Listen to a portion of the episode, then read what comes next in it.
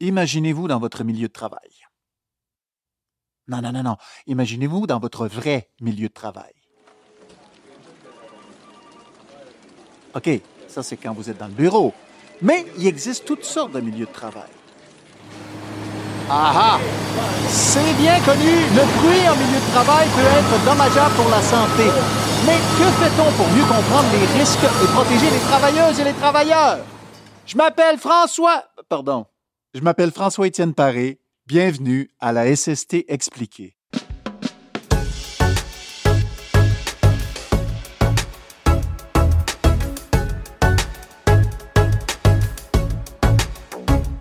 Je reçois Hugues Nélis et Franck Sgar, deux chercheurs spécialisés en problématiques du bruit en milieu de travail à l'IRSST. Bonjour à vous deux. Bonjour. Je sais pas si mon exemple était bon, là, de bruit en milieu de travail. euh, Oui, on peut dire que oui. Mais ça arrive qu'on ait à, à- à crier comme ça pour communiquer dans certains milieux de travail. Oui, oui, tout à fait. C'est un problème même. Le bruit en milieu de travail, c'est quand même une problématique importante. Il y a combien de cas de surdité professionnelle qui sont déclarés chaque année? Je te dirais qu'il y en a quand même vraiment beaucoup. C'est en augmentation au cours des dernières années. D'abord, pour commencer, on estime qu'il y a à peu près là, entre 280 000 et 360 000 travailleurs qui sont exposés à des bruits nocifs en milieu de travail. Donc, c'est quand même beaucoup de monde. Entre 97 et 2018, il y avait à peu près 95 000 travailleurs qui ont réclamé pour des problèmes de surdité. Et comme je disais tantôt, c'est beaucoup plus élevé dans les dernières années. On estime qu'il y a à peu près 8 000 personnes par année qui réclament pour des problèmes de l'audition. Et ça a même augmenté. 2021-2022, on est plus proche de 11 000 personnes. Mon Dieu, c'est énorme. Oui, c'est énorme, c'est énorme. C'est beaucoup de monde. Et qu'est-ce qui est le plus dommageable selon ce que vous observez? Est-ce que c'est l'intensité d'un bruit ou c'est la durée d'exposition au bruit? En fait, pour pouvoir répondre à cette question, euh, il faut d'abord savoir que le milieu de travail est catégorisé en deux catégories, donc le bruit continu et le bruit impulsionnel. Donc les bruits continus, c'est caractérisé par des bruits qui sont relativement stables au niveau de leur intensité dans le temps. Et par exemple, c'est le ronronnement d'un moteur, donc on peut entendre dans différents types d'usines. Et puis on a les bruits impulsionnels, qui eux sont distingués par une très grande amplitude et un caractère soudain et relativement court dans le temps. Et donc ça peut être par exemple des impacts de marteau sur une tôle. Et donc, alors, quand il s'agit de juger de l'impact de l'intensité sonore des bruits continus sur la santé d'un travailleur, on va utiliser le critère d'exposition au bruit ou dose de bruit. Donc, en gros, ça cumule à la fois l'intensité et le temps d'exposition. Donc, euh, l'exposition, ça combine ces deux aspects-là. Et ça peut être exprimé en, décibels. Donc, c'est généralement, on parle de décibels, qui, en fait, euh, représente le niveau sonore du bruit. Et puis typiquement, donc les bruits usuels dans l'environnement, ça va de 0 dBA, donc c'est à peu près le seuil de l'audition de l'humain, environ 120 dBA. Donc dBA, A, ça veut dire que c'est le niveau sonore qui est perçu par l'être humain. Et donc au Québec, la valeur de limite d'exposition, c'est 85 dBA pendant 8 heures. Et donc si un travailleur il est soumis à un niveau sonore de 88 dBA, donc 3 dBA de plus, il peut plus être exposé qu'à 4 heures. Donc à chaque fois qu'on augmente de 3 dBA, on divise par deux. Tout ça est paramétré, donc, c'est ce que je comprends. Oui, c'est ça, c'est défini au niveau réglementaire. OK. Par contre, quand il y a des bruits impulsionnels, l'intensité est tellement grande que la durée d'exposition n'a plus d'importance pour dégrader l'exposition. Donc il faut faire attention à ça. Franck, si un travailleur ou une travailleuse est exposé de façon problématique au bruit, qu'est-ce qui peut être fait? Une façon de voir les choses serait de considérer le, concept de chaîne du bruit où on a euh, d'abord une source qui émet le bruit, un milieu de propagation et la personne qui reçoit le bruit. Donc on peut agir sur ces trois éléments-là.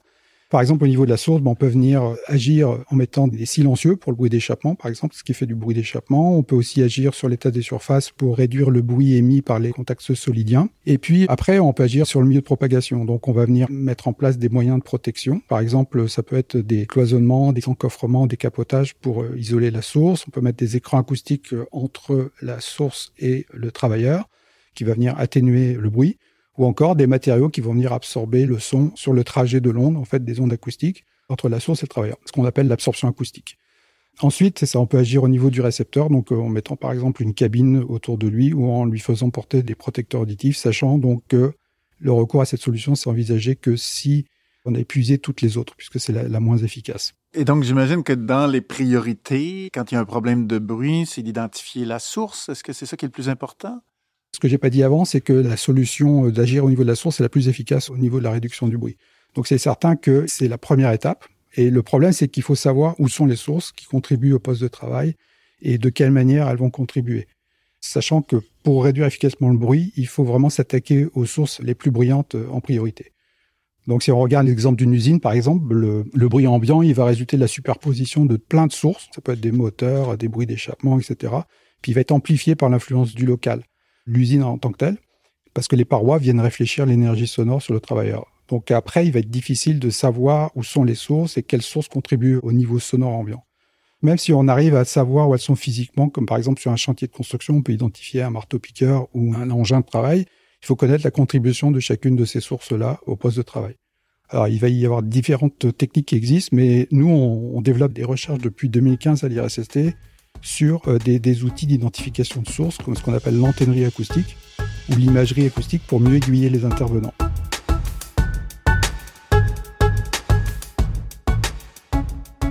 Quel genre de technologie vous utilisez pour identifier les sources de bruit? Alors depuis 2015, on développe à l'IRSST en collaboration avec euh, l'ETS et l'Université de Sherbrooke des outils d'identification qui sont vraiment robustes, qu'on appelle l'antennerie ou l'imagerie acoustique. Donc ça, c'est pour mieux aiguiller les intervenants.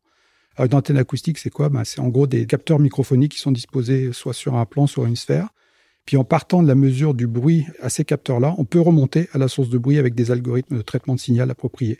C'est un peu comme une antenne de microphone, ça fonctionne un peu comme nos oreilles. À partir du délai qu'on a entre les deux oreilles, du fait qu'on a un espacement entre les deux, on est capable d'identifier euh, la direction d'où vient le bruit. On peut coupler ces antennes de microphone avec une caméra optique pour obtenir une image acoustique qui est donc superposée euh, à une image visuelle. Donc ça représente par exemple un environnement de travail ou un équipement industriel. Puis là, on peut visualiser le bruit. Si je veux avoir une image, ça ressemble un peu aux caméras thermiques là, qui nous permettent de voir les sources de chaleur. Euh, Exactement, c'est ça, c'est tout à fait ça l'analogie. Au lieu d'avoir des sources de chaleur, on a des sources de bruit. Si je comprends bien, vos recherches vont dans ce sens-là, d'essayer de trouver, réduire les bruits à la source. Pourquoi c'est si important? Bon, comme Franck l'a dit, réduire le bruit à la source, c'est la portion la plus efficace. Je te dirais que dans beaucoup de cas, en milieu de travail, les solutions existent pour réduire le bruit à la source. Il y a un paquet de guides, la CNSST fournit des guides qui aident les gens à essayer de faire la réduction du bruit avec des exemples très concrets. Maintenant, ce qui arrive, c'est qu'il y a certains cas plus complexes où là, euh, les solutions sont pas simples. Et puis c'est là qu'on vient entrer en jeu. Les RSST viennent dire, ben nous, on va faire de la recherche sur ces aspects-là, essayer de réduire le bruit à la source pour des problèmes que, en général, des consultants ou des gens mieux de travail ne sont pas capables de s'attaquer. Donc, on a eu des projets comme ça dans le passé. Je vais te donner un exemple. On avait mhm. travaillé sur les silencieux, les soufflettes dans les garages, ont des soufflettes pour nettoyer ou dans des usines. Donc, il y avait eu des projets dans le passé où, avec l'Université de Sherbrooke, on avait regardé comment caractériser les soufflettes pour pouvoir savoir lesquelles étaient les plus bruyantes, lesquelles sont les moins bruyantes. Et donc, il y a un guide comme ça qui est disponible sur le site de l'IRSST. Puis, avec ce qu'on a fait dans nos recherches, ben, les gens peuvent aller consulter ça, choisir sa soufflette, puis voir quelle qui fait du bruit, quelle fait pas de bruit. Donc ça, c'est un, un exemple. On parle beaucoup d'outils de, portatifs. On avait un autre projet sur les euh, outils dans la réparation automobile. Les pneumatiques, les meuleuses, ponceuses. Et puis, on avait regardé comment mesurer le bruit émis par ces outils-là. Et un des problèmes qui existait à l'époque, bon, qui existe encore, c'est que souvent ces outils-là sont testés dans des laboratoires. Les manufacturiers peuvent vous dire il fait tant de bruit. Le problème, c'est que c'est dans un laboratoire, c'est pas en situation réelle avec une pièce qui est travaillée. C'est un environnement contrôlé. C'est un environnement contrôlé. Des fois, la pièce est même pas là, la voiture est pas là ou tout ça. Donc, il y a une interaction entre la pièce puis l'outil. Donc, nous, on avait regardé ça dans ces projets de recherche-là. C'est de voir est-ce qu'on peut mesurer le bruit, mais en interaction avec la pièce. Donc ça, c'était un des projets qu'on a fait. Et puis, euh, pour continuer sur les outils portatifs, on a un autre projet en cours, c'est les cloueuses, particulièrement les gens qui font des toits. Donc, on essaie de regarder donc le bruit et les vibrations des cloueuses pneumatiques ou à gaz ou électrique. Et puis, on essaie de regarder, euh, bon, en fonction des types de clous, en fonction de la puissance de la machine, en fonction de dans quoi on cloue, comment ça fait du bruit c'est de comprendre les mécanismes de génération du bruit pour essayer éventuellement de pouvoir fabriquer des cloueuses qui seraient moins bruyantes. Dans le cadre de vos recherches, quelles méthodes vous explorez pour diminuer la propagation du bruit? Il y a plusieurs méthodes. On peut commencer. Une des premières choses qu'on peut regarder, c'est les matériaux qu'on utilise. Hein. Franck l'a dit, quand le bruit se propage, là, il vient se réfléchir sur une paroi, sur un plafond, sur un mur. Donc, on va aller mettre des matériaux acoustiques. Puis, on va chercher à avoir des matériaux qui absorbent le bruit. Donc là, je vais laisser Franck parler, c'est plus sa spécialité à lui. Oui, ben c'est ça, la correction acoustique qui vise à modifier les, matériaux des parois pour absorber le son. C'est associé à un certain nombre de, défis pour mesurer le pouvoir absorbant d'un matériau, euh, pour pouvoir le choisir, savoir qu'est-ce qu'il faut mettre dans un local pour euh, bien diminuer le niveau de bruit. Il faut connaître ce, qu'on appelle le coefficient d'absorption, qui en gros est l'énergie absorbée par le matériau sur l'énergie incidente. La mesure de ce coefficient d'absorption, il est mesuré en laboratoire via des méthodes standardisées. Et en fait, ces méthodes-là ne sont pas toujours suffisantes pour bien donner des valeurs qui soient utilisables dans notamment les logiciels de calcul prévisionnel qui servent aux consultants, par exemple, à savoir quel matériau choisir. Et donc, dans le cadre de nos projets de recherche, on a développé des euh, techniques qui sont capables d'enlever en fait les limitations des méthodes existantes et donc de fournir des valeurs plus robustes pour les consultants. Donc c'est plus complexe que de mettre trois, quatre boîtes à eux sur les murs, là. Ouais, surtout qu'on peut se poser la question de, de la l'efficacité des boîtes d'œufs. des boîtes. Je comprends. Comment les protections auditives comme les coquilles ou les bouchons sont intégrées dans vos recherches euh, sur le bruit en milieu de travail? Mais en fait, pour commencer, on peut dire que les protecteurs auditifs, malheureusement, ne euh, protègent pas aussi bien que ce qui est affiché par les fabricants en général. Les fabricants, eux, testent en laboratoire, puis ça donne ce qu'on appelle l'atténuation du protecteur. Ça donne des valeurs qui sont assez élevées.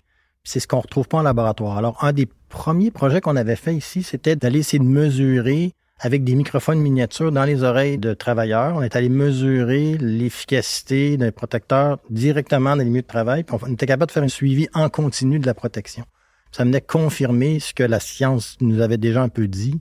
C'était que la protection qu'on trouvait en milieu de travail était loin de ce que on que le fabricant annonce. Que le fabricant. Mais ceci dit, il y a certains travailleurs qui avaient des très bonnes protections. Il y en avait d'autres qui en avaient des moins bonnes. Puis en plus, on a, observé que euh, la protection variait quand même durant la journée. Donc, on peut pas juste se fier à ce que le manufacturier nous dit. Ça fluctue beaucoup. Alors après ça, on s'est dit, ben, c'est le fun, on a des microphones, on est capable de les mettre dans les oreilles. On pourrait aller un peu plus loin. Donc, on a essayé de regarder, au lieu d'aller chercher la protection, pourquoi on va pas voir directement c'est quoi la dose dans l'oreille. Et donc là, on s'est lancé dans la dosimétrie, mais ce qu'on appelle intra-auriculaire, donc directement dans l'oreille, d'aller mesurer exactement ce qui est en dessous d'un protecteur dans une oreille.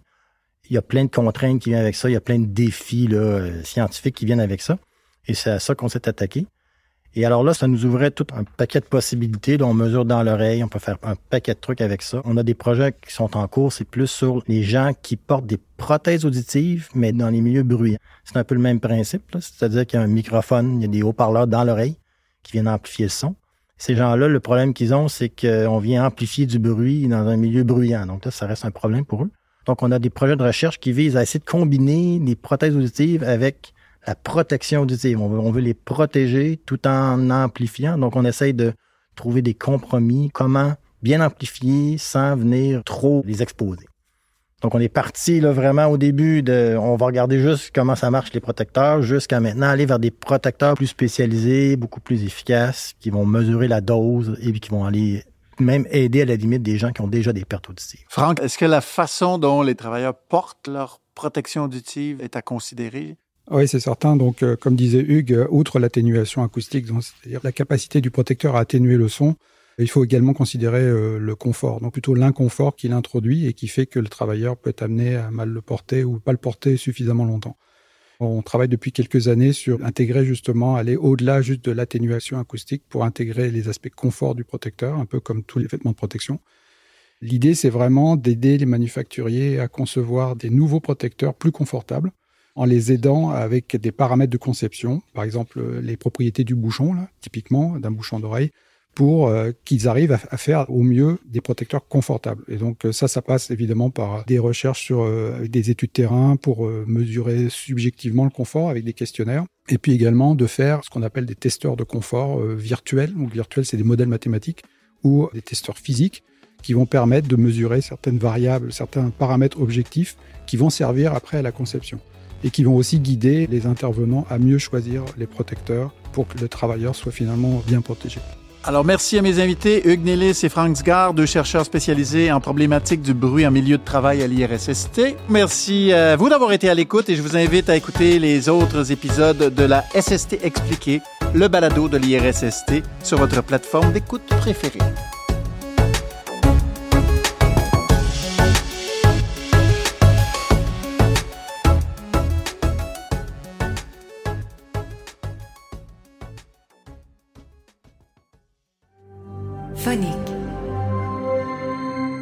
Fin son de l'histoire.